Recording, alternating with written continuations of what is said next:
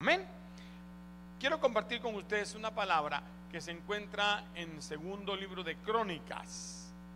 Las crónicas son las crónicas de los reyes. Los reyes escribieron, eh, eh, siempre había un historiador siguiendo la vida de ellos. Y en segundo libro de Crónicas, capítulo número 14, vamos a encontrar la vida de un hombre de Dios llamado Asa, el rey Asa. Diga el rey Asa. ¿Sí? Algunos nombres son difíciles de recordar o no fueron demasiado famosos para algunos, aunque a poca gente, no sé si habrá alguien que le pusieron Asa, ¿sí? Como buscan de la Biblia algunos nombres, los de las novelas y los de la Biblia, ¿sí? Hubo alguien que se llamaba Asa. Y voy a leer desde el versículo primero del capítulo 14 de Segunda de Crónicas, dice así, y durmió Abías con sus padres y fue sepultado en la ciudad de David. Y reinó en su lugar su hijo Asa, en cuyos días tuvo sosiego el país por diez años. Y Asa hizo lo bueno y lo recto ante los ojos de Jehová su Dios, porque quitó los altares de los dioses extraños y los lugares altos, quebró los ídolos y destruyó las imágenes de acera y mandó a Judá a que buscase a Jehová, el Dios de sus padres, y pusiese por obra la ley y sus mandamientos. Quitó asimismo de todas las ciudades de Judá los lugares altos y las imágenes, y el reino estuvo quieto delante de él. Diga, estuvo quieto. Edificó ciudades fortificadas en Judá por cuanto había paz en la tierra y no había guerra contra él en aquellos años, porque Jehová le había dado paz. Dice mi Biblia, le había dado reposo. Diga, Jehová le había dado paz, le había dado reposo. Padre, en el nombre de Jesús te damos gracias por tu amor, por tu cuidado y tu misericordia. Te pedimos, Señor, que tú bendigas a tu pueblo, nos des una palabra que exhorte, que edifique, que consuele, que anime a aquellos que nos oyen a través de las redes y a aquellos que se han hecho presente en esta hora.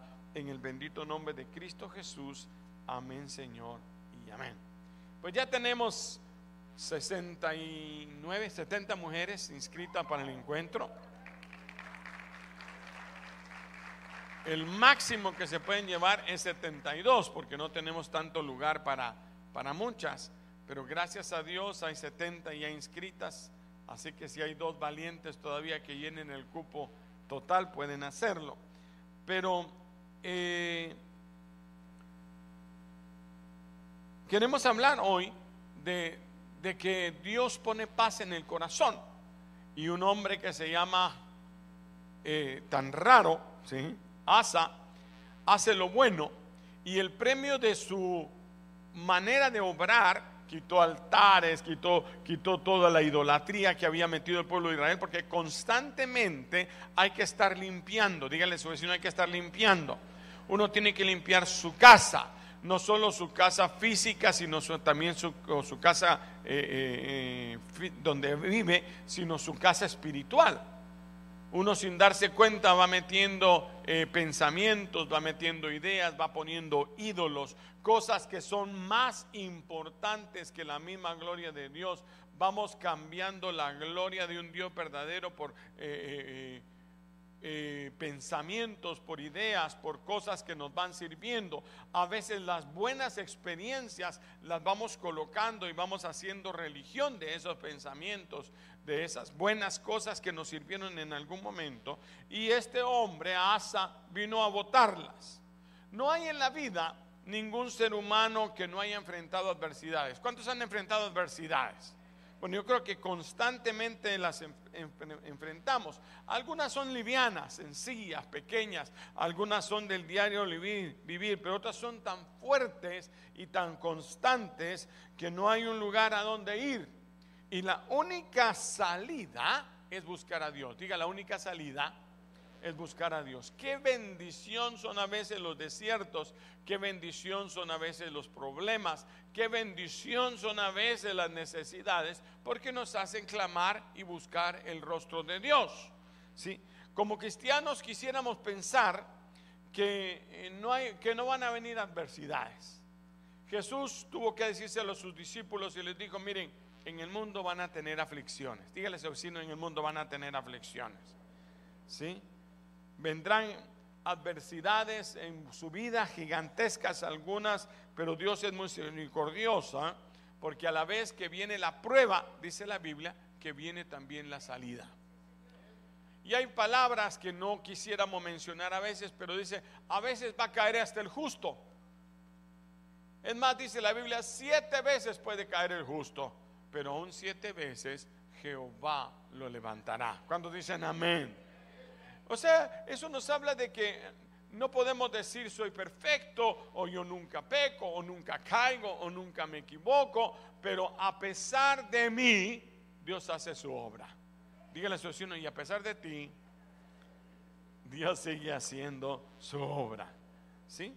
Y entonces ahora vemos que Dios premia el, trabajo de, de este rey Asa. Sus padres mueren y cuando mueren sus padres, el pueblo de Israel se ha apartado, se ha ido en, pos de dioses, de acera. Eh, era, era, un dios que levantaban a, acera y Baal, eran los dioses más fuertes o las potestades más fuertes que han habido, eh, que habían en ese momento. Y él limpia con todo. Él quiere hacerlo agradable delante de Dios. Le ordena al pueblo de Judá que trabajen para que Dios sea honrado y Dios lo premia. Dígale a su vecino, Dios lo premia. Dios lo premia con paz. ¿Cuántos quieren paz? Bueno, qué bendición. Dios nos premia por paz. Y es más, tanto que sigue diciendo el versículo 7, dijo por tanto a Judá, edifiquemos estas ciudades. Cuando hay paz es tiempo de edificar. Dígale a su vecino, cuando hay paz es tiempo de edificar. ¿Sí? Edifiquemos estas ciudades, cerquémoslas de muros con torres, con puertas y barras, ya que la tierra es nuestra, porque hemos buscado a Jehová. Hay un premio por buscar a Dios. No quiero que nadie olvide eso. Hay un premio por no quiere decir que va a ser 100% porque van a venir aflicciones. Porque Satanás anda cual león rugiente viendo a quien devorar pero quiere decir que sí hay un premio de paz, de tranquilidad y de seguridad a aquellos que buscan al Señor.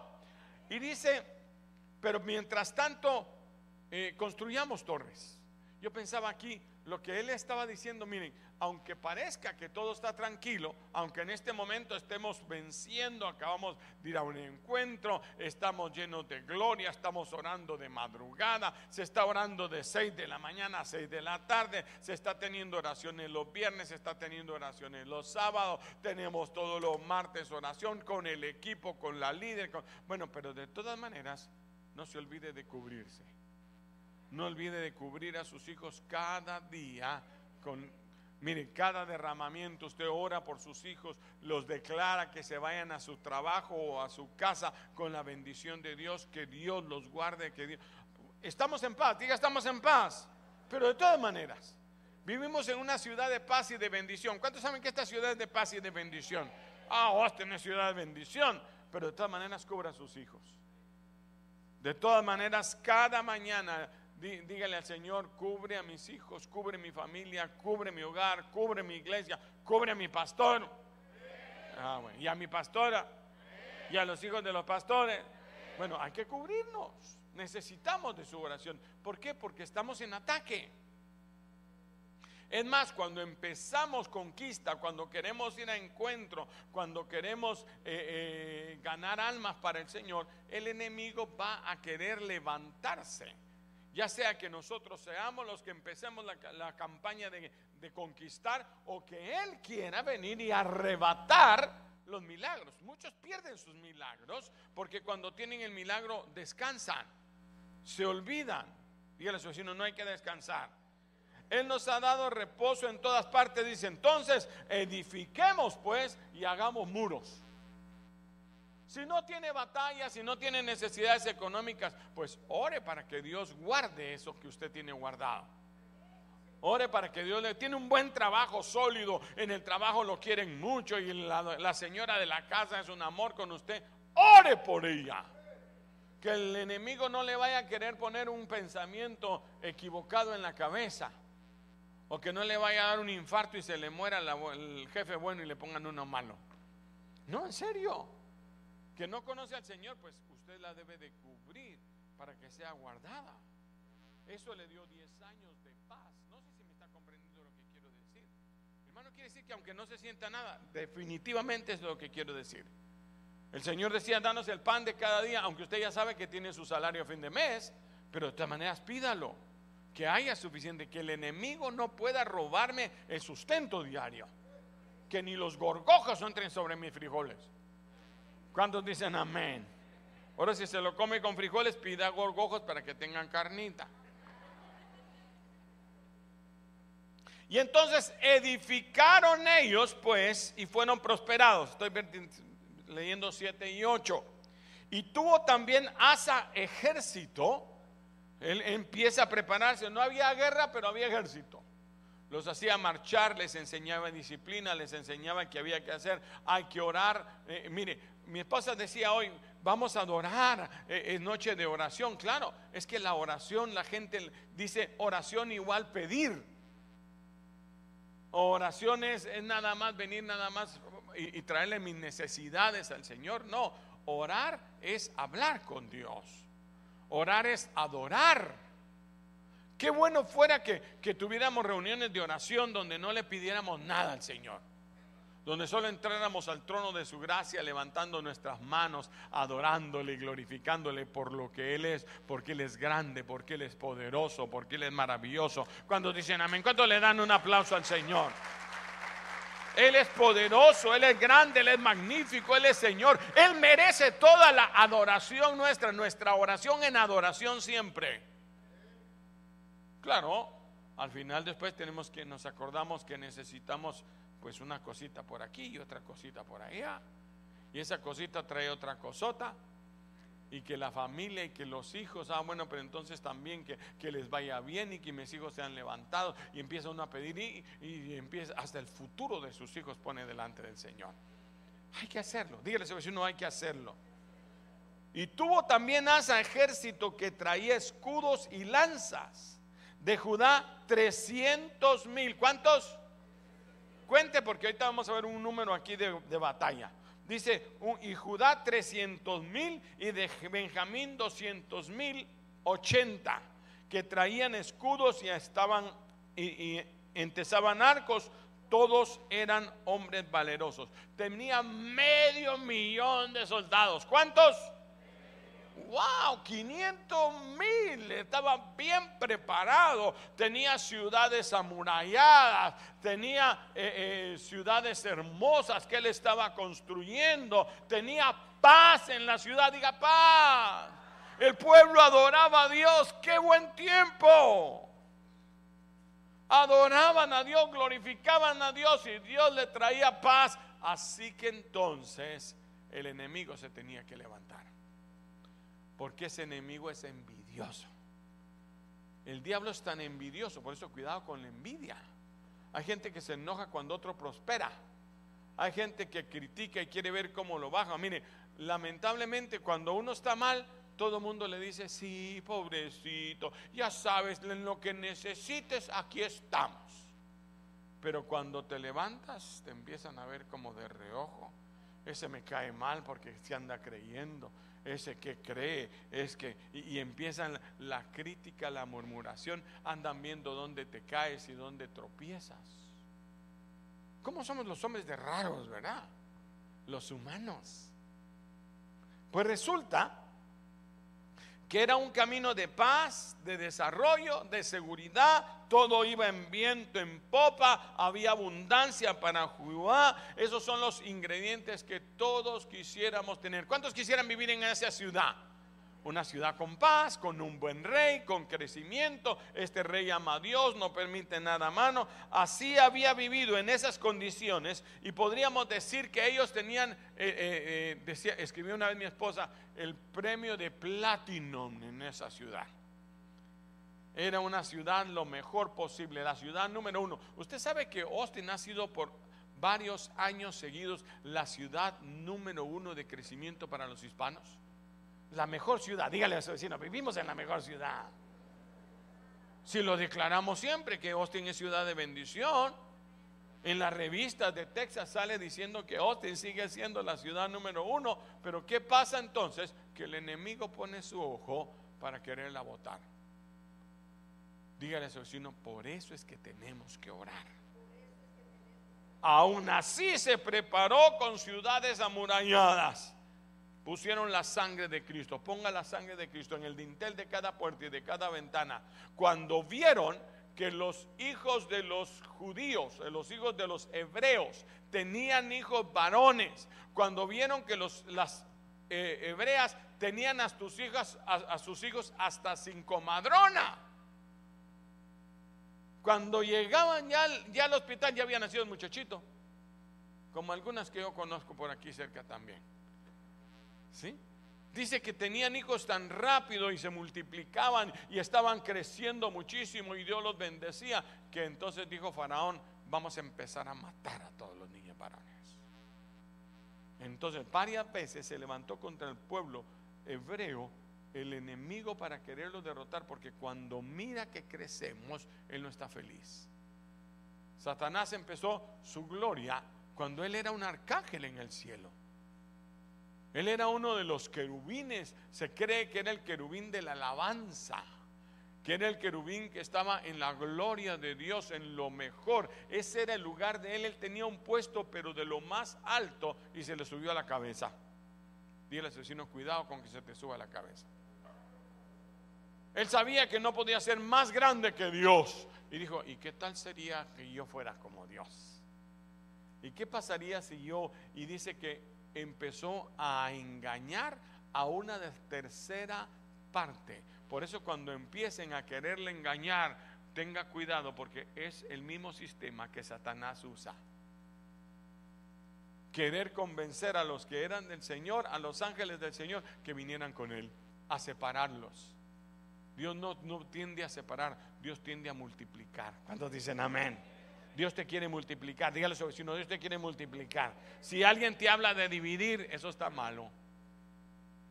Eso es principio satánico. Eso, eso es lo que más el Señor desprecia. Por eso la lealtad.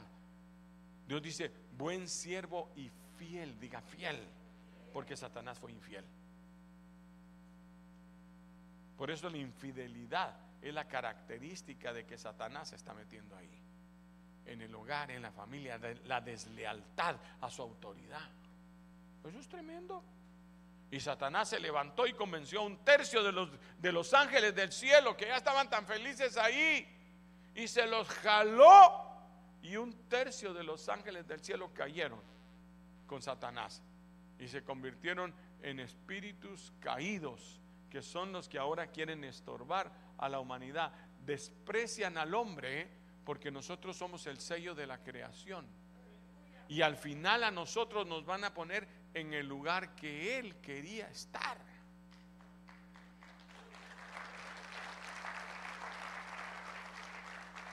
Y entonces Él se prepara para derrumbarte, le da envidia que tú triunfes. Le da envidia que Dios te prospere, le da envidia que Dios te levante, le da envidia que la gloria de Dios venga sobre tu vida, que seas templo y morada del Espíritu Santo. Él se angustia de ver cuando una iglesia se levanta y busca la manera de votarla. Sabía que Dios estaba con ellos y con ellos había lo recto, caminaban bien, levantó protección alrededor de la ciudad durante 10 años. ¿Qué razón habría para pensar que podía eso cambiar? Si todo va tan bien, estamos bien en la iglesia, todos estamos cristianos, estamos caminando juntos. Es cierto que si agrado a Dios, sus bondades me seguirán. ¿Cuántos saben eso? Dice que el que habita el abrigo del Altísimo mora bajo la sombra del Omnipotente. Pero entonces también dice en el mismo salmo, entonces caerán a tu lado mil y de mil a tu diestra. Ajá. Donde va bien, ahí el enemigo mete su cuchara. No significa que no vendrán pruebas, significan que a pesar de las pruebas, el Señor está contigo. ¿Cuántos dicen bien? Pues Él anda cual león rugiente viendo a quién devorar, a donde huele a carne ¿Dónde van los perros? Donde hay carne. ¿Dónde van los leones? ¿Dónde va el, el león rugiente? Va a seguir aquellos que vuelan a carne. Por eso el enemigo anda buscando que dejes de vivir en el espíritu y empieces a andar en la carne, que empieces a dejar la oración y te metas en la vida secular. El amor por el mundo, dice la Biblia, que es enemistad con Dios.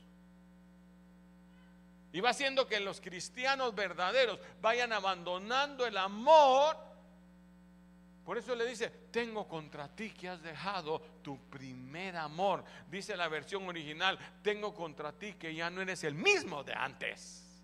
Algo pasó, ahora hueles a carne. El león anda detrás de ti. Por eso hay que orar. Pedro, velad y orad para que no caigas en tentación. No solo está diciendo a Judas, ni siquiera a Tomás que era incrédulo. Se lo está diciendo al que andaba con él tomado de la mano. Es que el, el, estar arriba un momento no te asegura que el enemigo no te va a turbar. Y es lo que pasó aquí. La diferencia es que van a venir problemas, pero unos van a prevalecer y otros no. La diferencia es que si tú estás construyendo sobre la roca o sobre la arena. La roca es Cristo, diga Cristo. La roca es su palabra. Que cuando tú levantes algo, lo levantes seguro sobre la palabra del Señor, sobre la oración con firmeza. Porque mire, el mundo y, la palabrería, la filosofía y, lo que el mundo te ofrece es espuma. ¿Usted se ha servido alguna vez? ayer me, serví en un, restaurante y puse mi, mi copa. Y se llenó, pero inmediatamente. Pero pura espuma. Y yo como soy muy inteligente me esperé. Porque sé que la espuma dura poco. ¿Verdad que eso hace uno? ¿Qué hace uno? Y entonces quedó como así. Y entonces le, eché otro poquito y se volvió a llenar otra vez. qué listos son estos. Le echan bastante gas para que uno tome poco. Pero como yo soy más listo, me espero otro rato.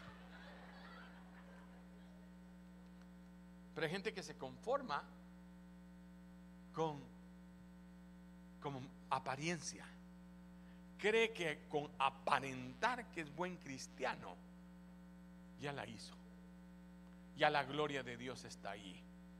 Por eso dijo el Señor, no os engañéis. Dios no puede ser burlado. Tú estás sembrando oración y espíritu, eso cosecharás. Pero si tú estás sembrando para tu carne, de la carne cosecharás corrupción. Si siembras vientos, tendrás tempestades.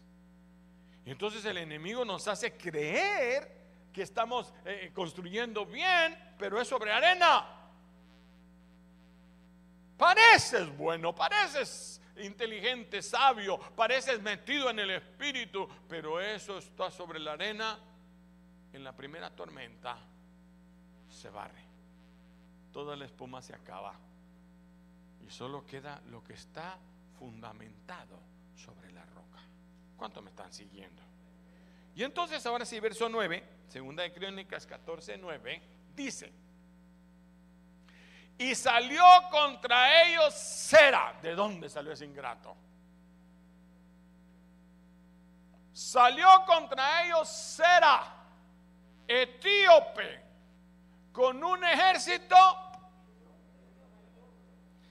Ellos tenían 500 mil. Dijeron, wow, ¿quién se mete con nosotros? Si la gloria de Jehová está aquí Jehová vive para siempre, bendito sea su nombre, aleluya. Tengo medio millón. Así que el diablo se esperó. Él no tiene prisa. Es cuando estás en la gloria, cuando estás lleno del Espíritu, orando y ayunando, no se te acerca. Pero espera. Espera que te pones carnalito. Espera que sueltas la mirada. Espera que dejes de orar y de ayunar y de buscar. Él no tiene prisa. Él tiene todo el tiempo del mundo. Por eso dicen que más sabe el diablo por viejo que por diablo. Él espera, te deja, te suelta, te chaporras. No, no, si tú estás de bien, con lo poquito que oras y también que te va. No, no, no. Como me dijo un hermano, yo soy profeta porque tengo dos carros, dijo. No, y es que en serio, yo digo, pero ¿qué tenía que ver una cosa con otra? Quizás él pensaba que la bendición, que ahora ya tenía dos carros, bueno, tantas cosas que el enemigo le mete a uno. Yo creo que hasta jugando le dije, entonces yo soy eh, eh, eh, querubín porque tengo tres. Pero los transas tienen como 20 y no son de Dios ni profetas tiene nada que ver. Y te echa porras y ahí vas y ahí vas. Pero cuando ve el frío, cuando ve que es el momento, cuando ya estás levantándote sobre la arena, entonces viene la tormenta. Y por eso ve uno grandes, líderes, gente, pastores que tropiezan. Por eso ve uno Pedros que niegan a Jesús y que no lo niegan una vez, una vez, lo niegan tres y más. Lo niegan hasta con maldición, como Pedro. Y nos hace llorar amargamente. Por la misericordia del Señor, que está su misericordia que nos perdona y nos levanta y nos lo dice. Y salió contra ellos Sera etíope, esperó, y con un ejército de mil millares y trescientos carros. Él le vino con lo más moderno que tenía, con la artillería de último moda la más fuerte, ya eran carros, ya traía su, armamento bélico bien, sus, tanques y todo lo que podía traer. El otro solo tenía escuditos, este tenía carros. Inesperadamente un enemigo se levanta, se llamaba Cera. Era un ejército que le doblaba la cantidad y con un armamento completamente moderno y poderoso para la época. Esa sí era una guerra que seguramente iban a perder. Era el doble los que venían contra él. Y ahí sí se angustió el rey. Asa. Oh, este no era un problema como para pedir aumento de salario en el trabajo, hermano. Este no era un asunto a ver si a caballo para la renta, no, esto era un asunto serio. Venía para destruir el doble. Pero las personas que han amado a Dios y que viven conociendo a Dios, una nación que conoce a su Dios sabe qué hacer. ¿Qué hizo? Dice que el pueblo que conoce a su Dios se esforzará y actuará. ¿Cómo actúa un cristiano? Doblando sus rodillas. Antes que ir yo le voy a decir tres palabras para que me oiga. Antes que yo le voy a mostrar quién soy yo en esto, va a doblar sus rodillas delante del Señor y va a traer su asunto al trono de la gracia. Esa es la diferencia entre el carnal y el espiritual el carnal luego lo quiere arreglar con su boca, luego quiere su filosofía, luego quiere poner su inteligencia, luego quiere poner al sabio mundano delante de las verdades. Pero el cristiano sabe que hay un Dios todopoderoso que tiene toda respuesta. Verso 11, denle un aplauso al Señor.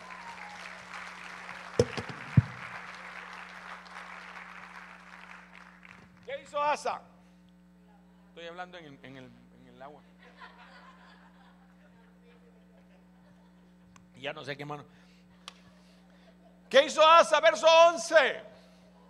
Y clamó Asa Jehová. Él sabía dónde tenía la respuesta. ¿De dónde vendrá mi socorro? Mi socorro viene de Jehová que hizo los cielos y la tierra. Y clamó Asa a Jehová su Dios y le dijo, oh Jehová, para ti no hay diferencia alguna de dar ayuda al poderoso o al que no tiene fuerzas. Ayúdanos, oh Jehová Dios nuestro, porque en ti nos apoyamos. ¿Cuántos se apoyan en su Dios? Él nos dijo, mira Señor, como los nuestros son karatecas, cinta negra tercer dan de karate y de judo y de jiu-jitsu y de patada, aruño y mordida. Él dijo, Señor, mi confianza está en ti. Tú eres el que siempre me ha sacado adelante. No voy a confiar en lo que me he levantado, no voy a confiar en lo que tengo en el banco, no voy a confiar en lo, en lo bien que me vaya, lo inteligente. No, Señor, en ti he puesto mi confianza. Y como hizo David, en tu nombre, Señor, venimos contra este ejército.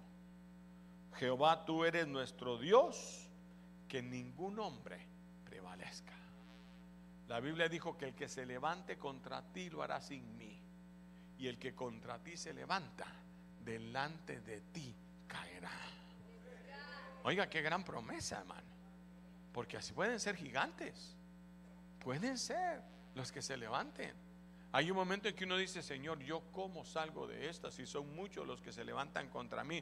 ¿Cuántas veces en oración y con gratitud en nuestro corazón hemos venido con mi esposa y decimos, Señor, si tú no hubieras estado por nosotros, vivos nos hubieran comido? Pero no pudieron. Tenían ganas de una buena rodaja de este. Dijeron, este gordito debe estar pero la misericordia de Dios nos ha sostenido hasta aquí. Por eso decía, mire, usted oye en la Biblia dice, hasta aquí nos ayudó Jehová. No dijo así, no dijo, ah, aquí mi mano, pues no, que yo que he sido fuerte, que ni siquiera que he sido fiel, no, no, no. Hasta aquí nos ayudó Jehová. Por la misericordia de Jehová es que no hemos sido consumidos. Hay que entender eso. Nunca se le suba la cabeza al lugar que Satanás la tuvo. A querer poner su lugar a la par de Dios. Oh, me haré un lugar a la par de Dios y ahí haré mi trono, dijo él. Y entonces le dice el Señor, como caíste del cielo, lucero de la mañana, gusanos serán tu cama y gusanos te cubrirán. Por eso dice que en el infierno, ese es donde el gusano nunca muere. El fuego nunca se apaga y el gusano nunca muere. Porque ese fue su castigo. Y clamó y le dijo, y ahora en tu nombre venimos contra este ejército, no lo permitas. La presión quizás, la urgencia, eh, bueno, hicieron que saliera de él una oración, una oración corta, esta que vimos, una oración que dura un versículo, una oración que él clamó porque era un millón el que venían contra él, no es cualquier cosa, un millón. Una oración tan corta y tan completa. Primero reconoció que solamente Dios puede ayudarnos. Lo primero que el hombre cree es que ya no necesita de Dios. Tengo contra ti que dejaste tu primer amor. Tú eras de los que defendías, tú eras de los que hacías, pero poquito a poco fuiste confiando en tu propia fuerza, es lo que le está diciendo ahí. Dejaste de ser el mismo, dejaste tu amor, dejaste de buscarme de la misma manera. Creíste que ya no me necesitabas tanto, te fuiste apartando, te fuiste apagando. Es que antes orabas, antes buscabas, antes ayunabas, antes y ahora qué te ha pasado? Es que yo ya no necesito eso. Casi estás diciendo, yo no te necesito, Dios. Tu amor ya no es. Es lo que le dice el Señor en Apocalipsis tengo contra ti. Eso. Y una cosa más te digo, haz otra vez las obras primero, las que hacías, que orabas, que me buscabas, que clamabas, que me, que me buscabas de veras, porque si no yo vendré pronto y quitaré el candelero de tu lugar. Y ahorita que estás brillando porque yo te levanté ahí, vas a estar abajo. ¿En serio? Reconoció que solamente Dios podía ayudarlo, que necesitaba su ayuda. No soy capaz, Señor. Puedo tener a estos hombres entrenados, medio millón. A lo mejor podríamos matar cada uno dos o tres, pero Señor, no vamos a confiar en nuestra fuerza, ni en la fuerza de jinete. En tu nombre, Señor, lo haremos. Y otra cosa más, ya termino.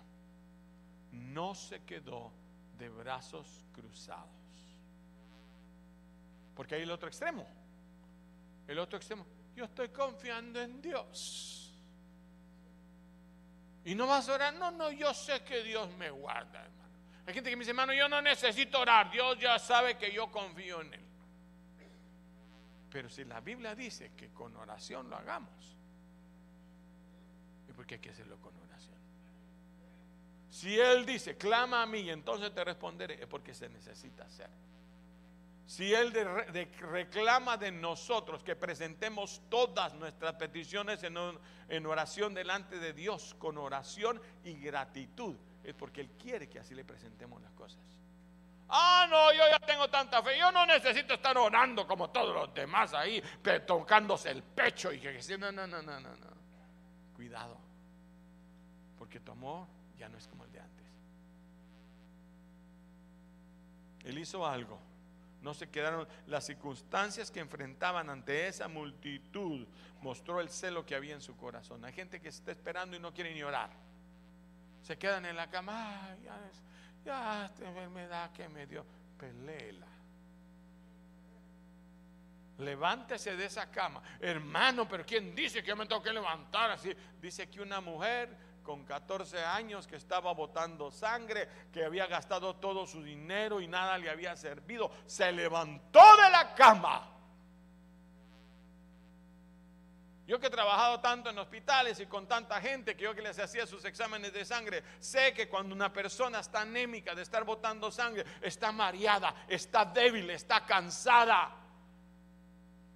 Cuando alguien le dice así, mire hermano, es que doctor, fíjese que yo me siento cansado, yo me siento débil, no me dan ganas, le dice, le voy a hacer un examen de sangre. Y lo primero que le dicen, usted está mala del hierro. Se le bajó el usted tiene algún problema, a lo mejor tiene una, una fuga de, en el estómago, en algún lugar está botando la sangre, le hace exámenes. Esa mujer estaba así, pero se levantó y caminó. Por eso la Biblia la menciona porque ella fue a donde estaba Jesús. Jesús no la llegó a buscar. Es más, no pasó ni por la calle del hospital donde ella estaba. Se tuvo que levantar. La hermana que le evangelizó no aparece. La líder ni la llamó. Ni la llamada de 48 horas le hizo. Pero yo tuve una convicción. Me levantaré e iré. Y doblando las canillas, dicen en mi tierra. Cuando van así, caminó hasta Jesús. Se metió entre la multitud, que ese es otro relajo. Meterse entre la gente. No podía tocar a Jesús, así que metió la mano hasta donde pudo. Y si tocó el borde, quiere decir que la mujer estaba en el suelo. Quizás arrastrándose ya. Pero ella extendió su mano. Si tan solo, si tan solo. Y tocó el bardo. Y ¡bum! salió la virtud.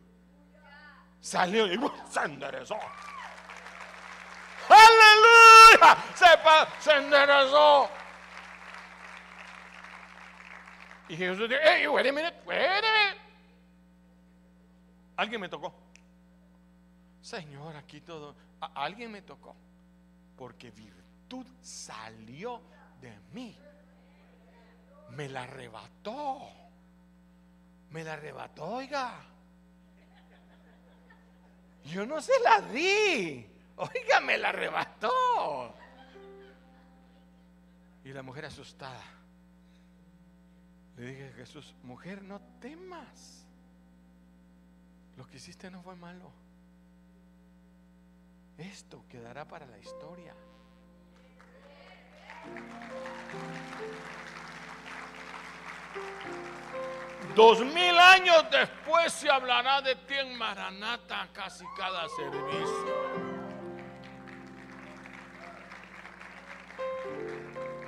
Yo termino porque alguien ya me marcó el tiempo. Verso 12 en adelante. La Biblia que maravillosa, hermano. Es que los escritores de la Biblia sabían lo que ponían. Cuando yo leí este pedacito. Y Jehová, suavecito,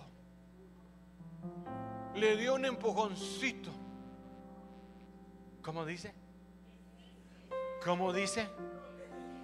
¿Qué quiere decir que lo deshizo? Oiga, no lo golpeó. No les hizo un morete, un chipote. ¿Chipotle? No, chipotle es el chile. Chipote. Chipote. Un chinchón. Un chindondo, dicen en Salvador. Un chinchón, dicen en Guate. no fue un empujón. Dice, y Jehová deshizo a los etíopes, los molió, los aplastó, los redujo, los apachurró, los brincó sobre ellos, acabó sobre ellos porque estaba tocando a su pueblo que estaba en bendición, a su pueblo que estaba clamando al Dios de los cielos. Cuando dan gloria a Dios, póngase de pie, denle un aplauso al Señor, dígale gracias Señor. Porque los enemigos que están frente a ti, dijo el Señor, nunca más los veréis.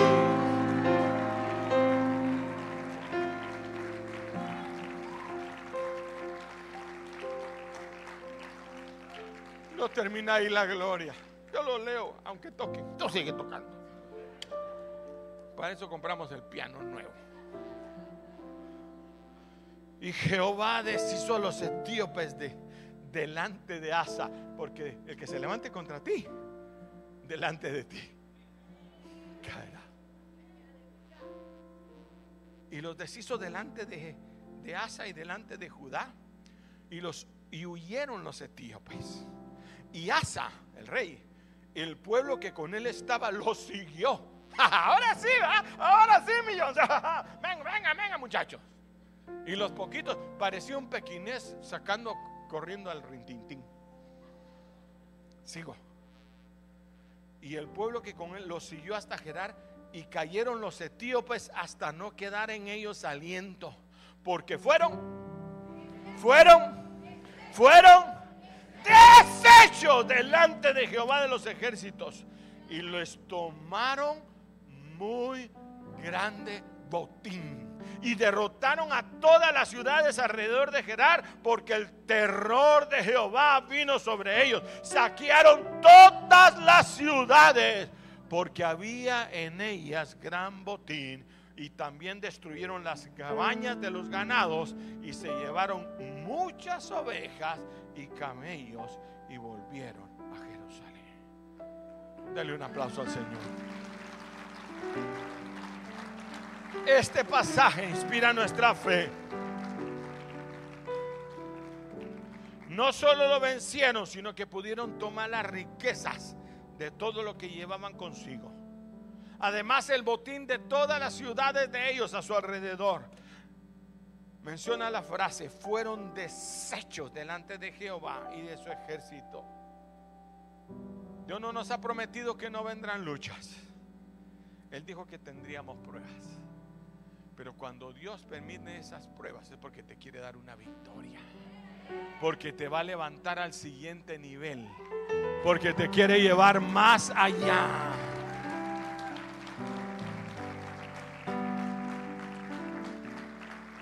Fue sencillo.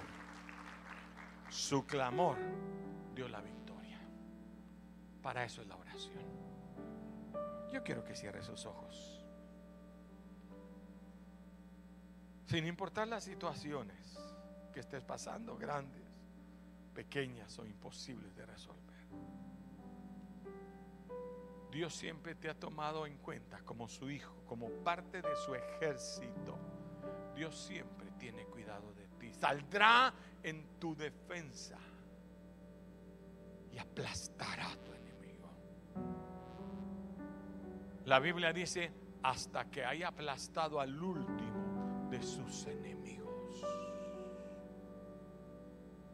Levante sus dos manos al cielo y adore a ese Dios.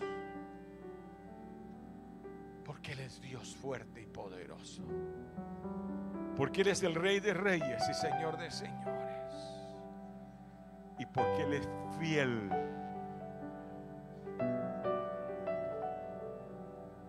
Por eso la característica que más Dios disfruta de sus hijos es fidelidad. Dígale, Señor, yo quiero serte fiel. Porque tú eres fiel. Porque tú eres mi Dios, mi amparo, mi fortaleza y mi pronto auxilio. Porque cada vez que yo clamo, tú me oyes. Porque cuando algo se levanta contra mí, tú levantas bandera de victoria. Siempre salimos adelante. Porque nunca me has dejado ni desamparado, sino tu mano poderosa ha estado sobre mi vida, sobre mis hijos y sobre mi familia. Sobre mi iglesia y sobre mi nación, sobre mi ciudad. Señor, en el nombre de Jesús, aquí estamos, diciéndote, tú eres nuestro Dios y nuestro Señor. Tú eres el Dios que deshizo a esos etíopes delante de Asa, que huyeron delante de ti, Señor. Levántate, Señor, y sean esparcidos nuestros enemigos. Levántate, Señor, y espárcelos sobre la tierra.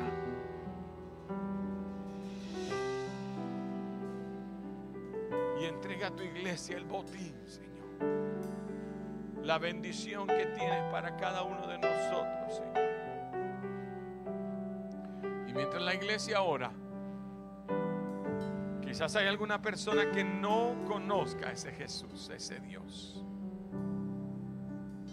a ese Jesús que fue enviado a la tierra para que todo aquel que por él crea tenga vida eterna. Para que todo aquel que le reciba sea llamado hijo de Dios. Ese Jesús que entra en tu corazón y te perdona todos tus pecados y te da una nueva oportunidad y un nuevo principio.